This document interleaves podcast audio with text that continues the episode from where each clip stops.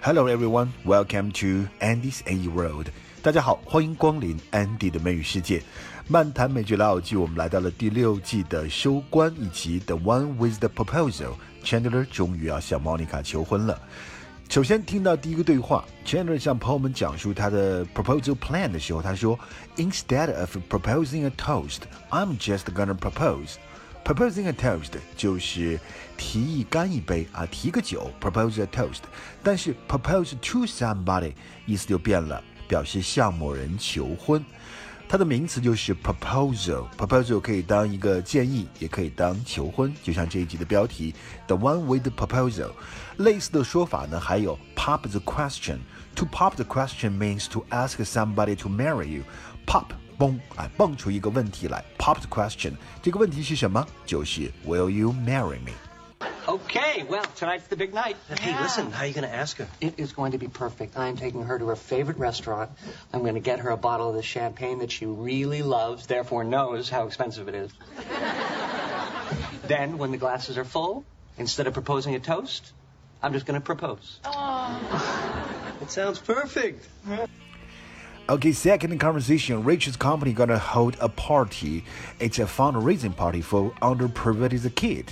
那 Richard 的公司举办的这个慈善宴会呢，就是为了 underprivileged kids。这个单词大家看一下，underprivileged，从字面上就是 privilege，就是有特权的嘛。underprivileged 没那么有特权，它的意思就是处于弱势地位的，相对贫困的。这个单词呢，underprivileged 要比直接说 poor 要委婉一些啊，所以我们说弱势群体啊，这个贫困学生啊，我们就用这个词 underprivileged。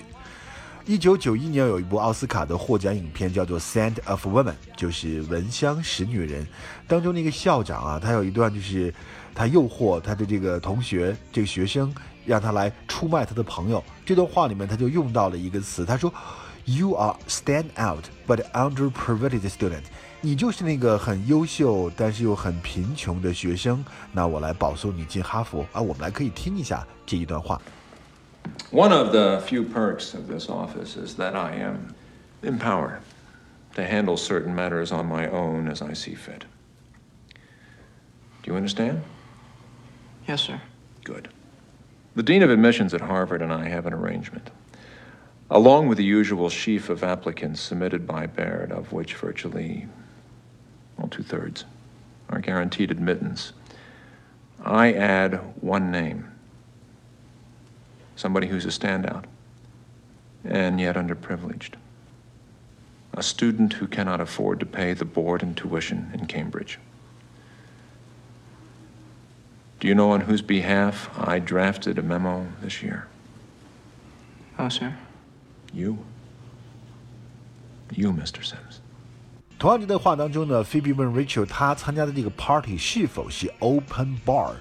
大家不要说这个什么叫 open bar，还有 close bar 吗？open bar 的意思就是 the drinks and even including liquors are free。Covered by the host，就是这个酒水啊，全部是免费的，都是由主办方来承担的。Open bar，一般在一些像是 wedding reception 这个婚礼上，因为你已经给新郎新娘买了礼物了嘛，所以有的时候这个它的这个就是 open bar，你可以随便喝啊。Open bar，我记得十七年前在多伦多，那时候还很年轻，上学的时候，参加一个 party，它不是 open bar。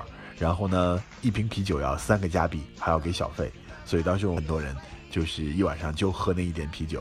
然后后来这个活动呢，第二次就到了 Montreal，在蒙特利尔那个 party，那个是 open bar，所以这一些人呢，我们同行的小伙伴喝酒最少的那个也喝了十瓶啤酒啊。Good memories, seventeen years ago. Guys free tonight? My boss is hosting this charity event for underprivileged kids, and the more people I bring, the better I look.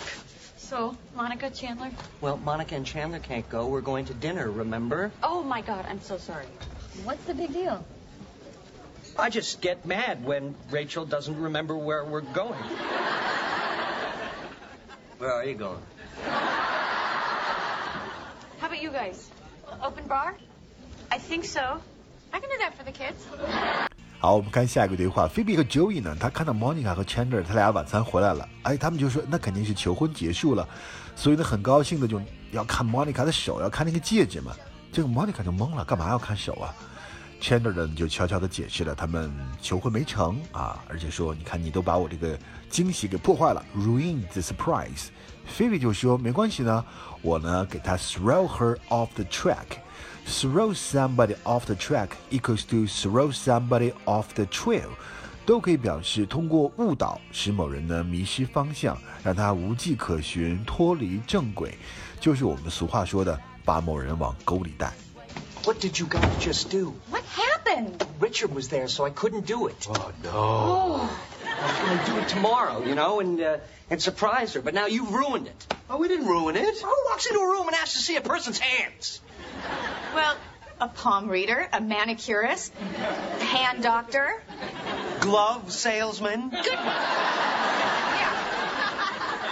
This is terrible. What am I going to do? Look, she only suspects something, okay? She doesn't know for sure, so just throw her off the track. Okay, next conversation. Chandler 呢，为了保持他求婚的神秘，故意在 Monica 面前诋毁婚姻啊，说 How it's just a way of government to keep tabs on you。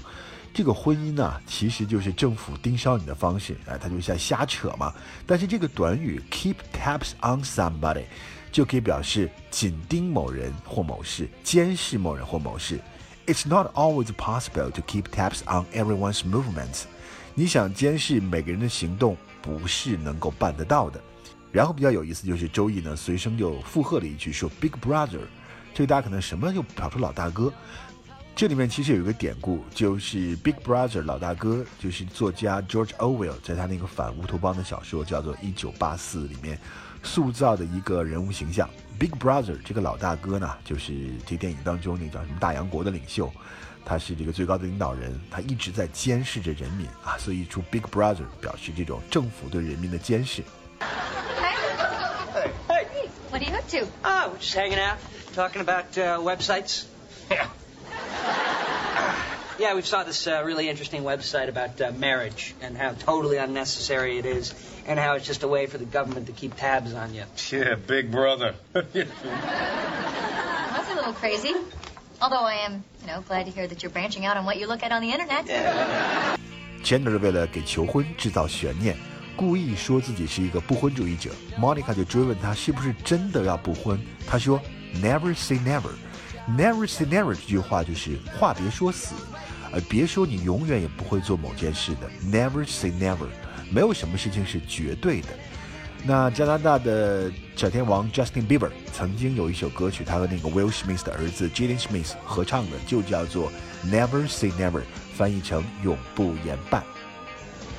Are you honestly telling me that, that you may never want to get married? Well, never say never, but you know, probably, uh, yeah, never. All right, last conversation。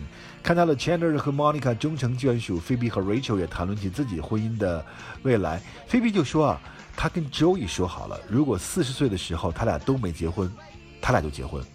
We shook on it，说好了，shake on something 就等于 shake hands on something，表示握手，把某个事情说定了。Let's shake on it，咱们就这么说定了。It's a deal，我们说好了，我们说定了。We're gonna find love. Definitely. Yeah, I'm pretty confident about that. That's what makes it so easy for me to be 80% happy for Monica and Chandler.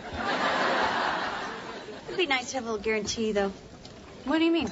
Well, you know, some people make deals with a friend, like if neither of them are married by the time they're 40, they marry each other. You mean a backup? Yeah, exactly. Yeah, yeah, I've got that. You do? Mm-hmm. Who? Joey. Joey? Yeah. Are you serious? Yeah, I locked him in years ago. Wait, so if neither of you are married by the time you're 40, you're going to marry Joey? Yeah, we shook on it. Yeah, but believe me, that is not how he wanted to seal the deal. Oh, seriously? Oh, yeah, I think his exact words were, Charming. ah, he's just a backup. Monica 和 Chandler 他的爱情呢，终于修成了正果。在这一集里面，Monica 和 Chandler 最后互相跪地求婚的场景，也是《老友记》中最温馨感人的情节之一。虽然第六季呢，它是比较的平淡，但是也不乏一些可圈可点的优秀的 episode 和经典的桥段。